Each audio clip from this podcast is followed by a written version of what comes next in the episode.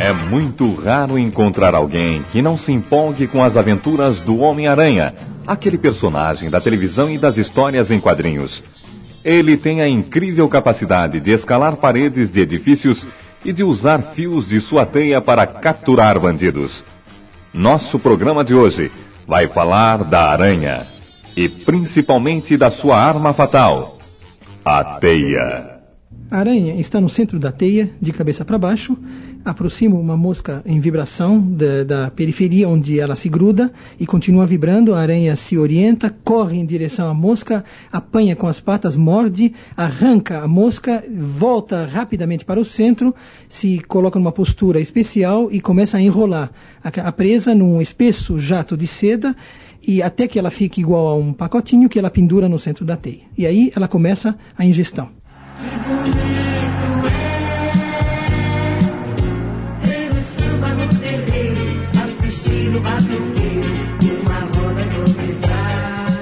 Essa descrição da captura de um inseto por uma aranha, narração, diga-se de passagem, para nenhum Osmar Santos botar defeito, foi feita pelo psicólogo da USP, César Hades, que estuda o comportamento animal, em especial, é lógico, da aranha. Professor, a gente não pode falar em aranha sem falar em teia.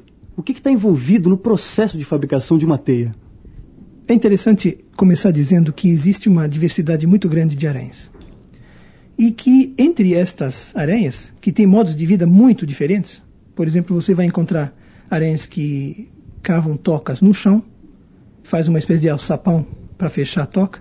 Você vai encontrar aranhas que formam uma bolha debaixo d'água para se, se esconder e para viver dentro da bolha. E você vai encontrar algumas aranhas que descobriram uma, um uso especial para o fio de seda, que eu uso como armadilha. E basicamente o, o fio de seda tem duas funções. Uma delas é de transmitir a vibração. É uma espécie de é, fio telefônico da aranha, pelo qual ela pode ter uma informação sobre insetos que estejam longe dela própria.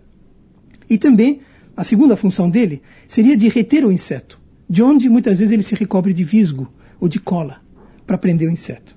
Né? Então, graças a essas duas funções, nós vamos ver uma diversidade incrível de teias, é, através das quais as aranhas ampliam o seu poder de captura de insetos. O senhor poderia falar um pouco mais sobre essa diversidade de teias, sobre a estratégia de algumas delas? Nós vamos é, encontrar teias em forma de cúpula, é uma cúpula de fios, acima da qual existem uns fios mais ou menos verticais. Quando o inseto bate na barreira de fios verticais, ele cai na cúpula, onde o espera a aranha. Nós vamos encontrar ah, teias que se colocam eh, na, no canto das paredes de casa, que são feitas de fios mais ou menos casuais. Sabe, a pessoa que olha não, não percebe um padrão. No entanto, o inseto, quando bate lá, ele se perde, se emaranha e dá tempo à aranha de chegar e capturar. E então nós vamos ver que cada, cada tipo de teia se ajusta a um tipo de ambiente e se ajusta a um tipo de inseto. Se a presa, vamos dizer, desenvolve uma capacidade de defesa, automaticamente a aranha desenvolve uma capacidade de ataque? Olha, isso é, é evidentemente ao longo da, da evolução, né? Você vai encontrar realmente um relacionamento entre presa e predador que não é amigável, é claro, né? É cada um é, tentando tirar vantagem.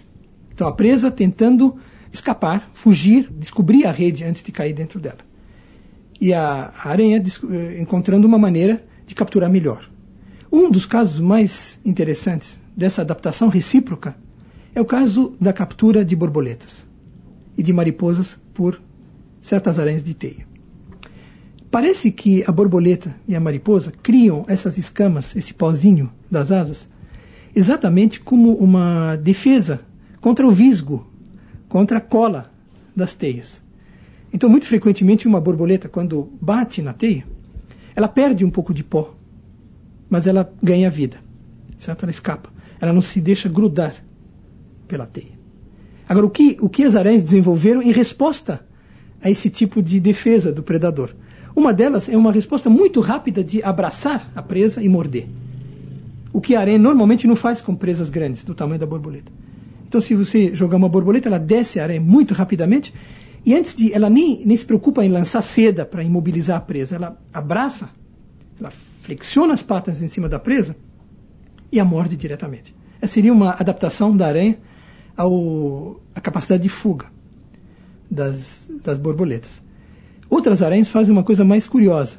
Ao invés de fazer uma teia redonda, como são as teias geométricas em geral, ela faz uma teia redonda e faz uma espécie de continuação da teia em forma de uma de escada de fios, uma escada muito comprida de fios.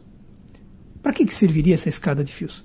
Uma suposição é de que ela daria tempo à, à borboleta que batesse na teia de ir escorregando pela escada abaixo, perdendo cada vez mais escamas e acabando, se, acabando por se grudar na teia e ser predada. Então, realmente há uma interação. É, a presa querendo fugir e o predador querendo capturar. Professor, você pode dar algumas características físicas dessas teias? Olha, eu acho que o, a característica básica delas é que elas são feitas de proteína, de um fio que é de proteína, e que o, o, a aranha pode reaproveitar, ela pode ingerir novamente a sua teia. Agora, em termos de características físicas, eu acho que talvez fosse interessante se referir à teia é, que mais tem provocado admiração é, dos observadores, que é a teia geométrica. Então, no certo ponto da evolução da, do comportamento de construir teias, algumas aranhas passaram a usar uma espécie de rede feita de um arcabouço de fio seco. É um fio que, se você tocar com o dedo, ele não adere. É um fio resistente. Então, ele formaria uma espécie de esqueleto de arcabouço é, que é, seria feito em forma de raios. São raios que convergem para um miolo central né? e que se amarram à vegetação por fios que são chamados amarras. Sobre esse arcabouço que é resistente e seco, a aranha coloca um fio em espiral. Ela vai colocando um fio em espiral que, se você olhar com lupa, é recoberto de pequenas gotas de cola. Esse fio é bem frouxo, bem pouco firme, e exatamente a, a função dele ser pouco firme é de receber o impacto de um inseto que voando vai é, bater na teia.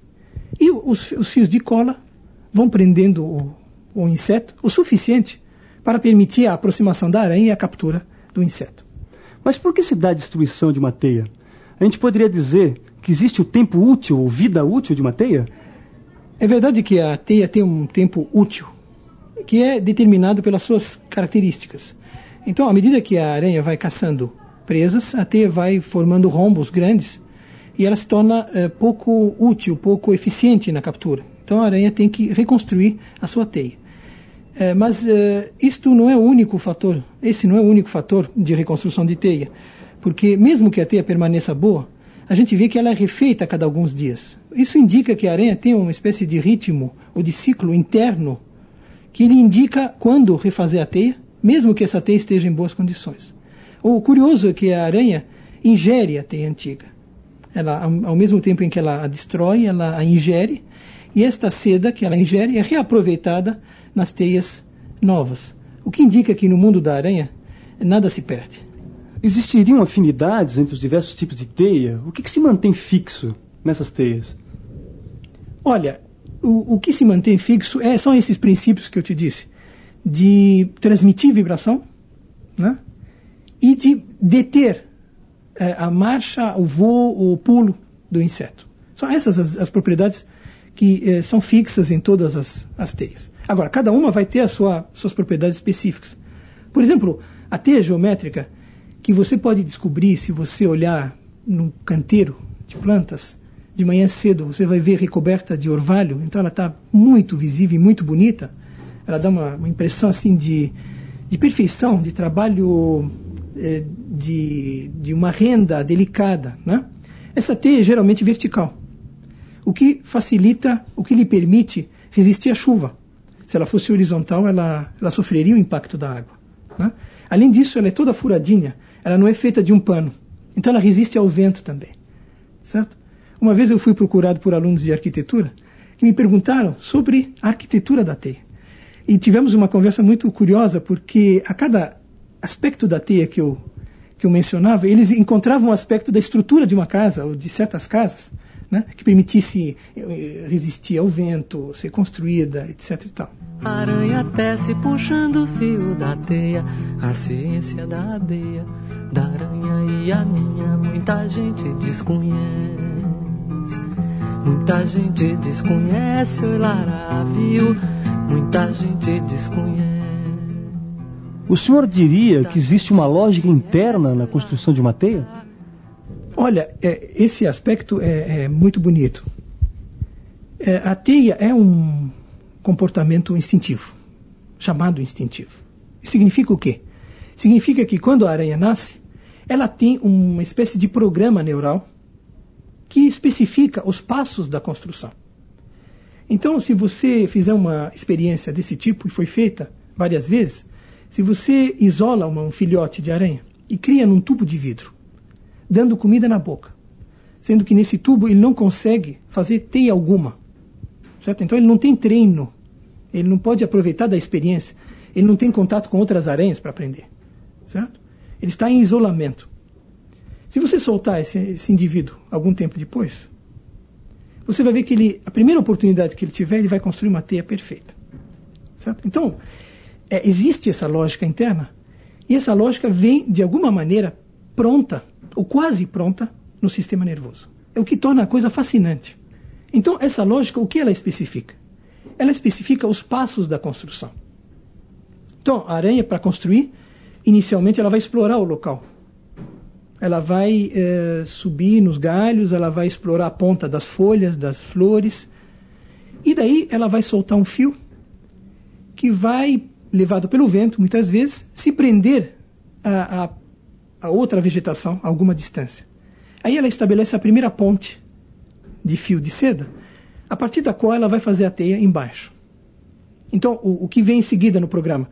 Ela vai construir os raios e a moldura do, da teia que é o arcabouço seco, do qual me, eu falei. E em seguida, ela vai construir uma espiral seca, partindo do miolo do, da teia e dando voltas em espiral até a, a periferia da teia. Quando ela fez a espiral seca, ela vai de fora para dentro, fazendo a tal espiral viscosa, sobre a qual ela vai capturar os insetos. É realmente bonito e complexo. E tudo isso nunca seria é, possível a aranha aprender se ela não tivesse uma certa especificação prévia. Existiria uma espécie de programa que, uma vez detonado, se torne reversível? Existiria outro tipo de especificação nesse programa ou de adaptação? Olha, é, é, é isso mesmo.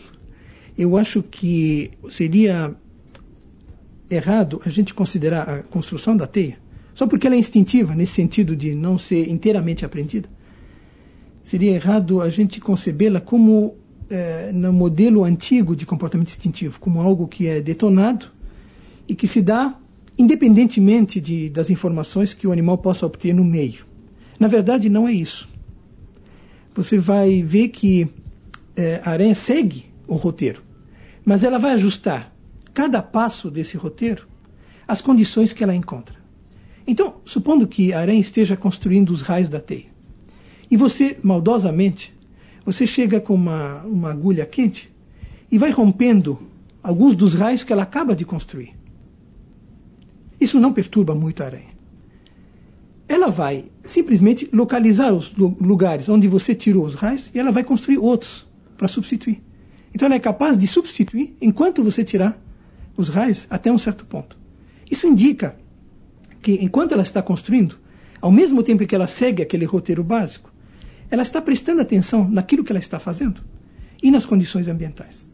Então, na verdade, a teia é o produto de, um, de uma confluência, de um programa já pronto, que vem no sistema nervoso da aranha, e de uma capacidade da aranha ler o ambiente e ajustar o seu programa às condições específicas do ambiente. Nós poderíamos chamar isso de memória, né? Ou de capacidade cumulativa da aranha, né? Olha, não, eu não diria exatamente memória nesse caso, porque talvez a aranha, é, construindo a teia, ela não lembre os passos específicos que ela, que ela seguiu. Né? Eu, eu chamaria mais de ajustamento, sabe? É, o programa é suficientemente flexível para admitir um certo ajustamento. Ela não precisa lembrar desse ajustamento.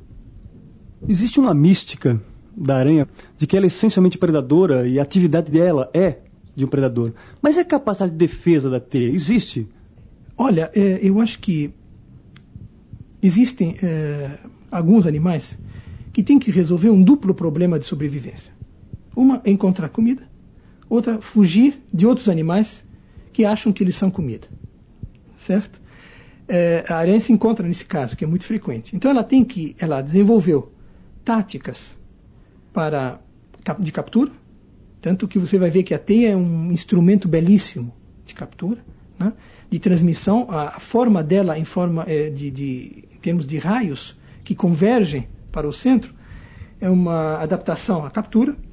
O fato dela ser quase invisível também é uma adaptação à captura. O inseto não vê a teia, não pode evitar. Certo? Então ela é basicamente uma, nesse sentido, ela é predadora. Né? Ela tem que se nutrir de outros animais. Agora, de outro lado, ela também é predada. Como é que ela é, resolve o problema da predação? Então, cada tipo de aranha, mesmo de aranha de teia geométrica, vai resolver de uma maneira. Algumas fazem a teia perfeita e constroem um refúgio com uma folha dobrada fora da teia. E esse refúgio está ligado com um fio só, a própria teia. Então, quando cai um inseto, a vibração viaja através desse fio e vai avisar a aranha que está dentro do refúgio dela. Aí ela sai e captura. Ela não precisa ficar exposta o tempo todo.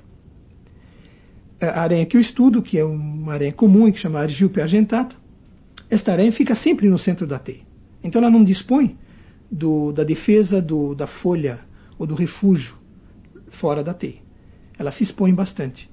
Então ela tem vários mecanismos de defesa. Um deles é a queda muito rápida ao chão. Então, se você sacudir de leve a teia, ela, ela se deixa cair e reencontra o centro muito facilmente através de um fio que ela deixou grudado no centro. Né? É, e daí ela se defende. Outra maneira também de se defender em certas aranhas é a camuflagem. Certo? Então, certas aranhas constroem uma parte da, da teia de tal maneira que o corpo dela se confunda com esta parte e pareça maior às vezes. Isso pode afugentar ou é, distrair os predadores. Muita gente desconhece o larápio, muita gente desconhece, muita gente desconhece o larata, muita gente desconhece. Como é que o senhor sistematiza o estudo da aranha? Como é que o senhor as observa? Olha, primeiro contato com a aranha é feito geralmente como qualquer pessoa observaria uma aranha, observaria um animal. Dizer, o começo da observação é feito diretamente, a gente observa, eh, toma nota dos comportamentos que ela exibe, tenta conhecer melhor. Mas essa é apenas a primeira fase. Você depois tem que introduzir assim um, certos recursos que aumentam o rigor da tua observação. Por exemplo, você filma a aranha. Certo? Você pode filmar em câmera lenta e você pode observar certos comportamentos que são difíceis de observar a olho nu. Depois você observa umas, muitas aranhas de tal maneira a conseguir obter eh, as, eh, as variabilidades existentes no comportamento. No caso da teia, eh, você dispõe de um recurso muito interessante, que é o, a fotografia da teia. Então, você usando um fundo especial, uma iluminação especial, você consegue fotografar uma teia de maneira que os fios apareçam como traços brancos, muito nítidos, numa ampliação fotográfica. E aí você pode medir as características da teia a partir da foto, o que é muito rigoroso. E você pode lançar estas medidas no computador, porque são muitas medidas. Você nunca acabaria de, de calcular se fizesse na mão com a máquina de calcular. E você obtém então uma espécie de análise do padrão da teia.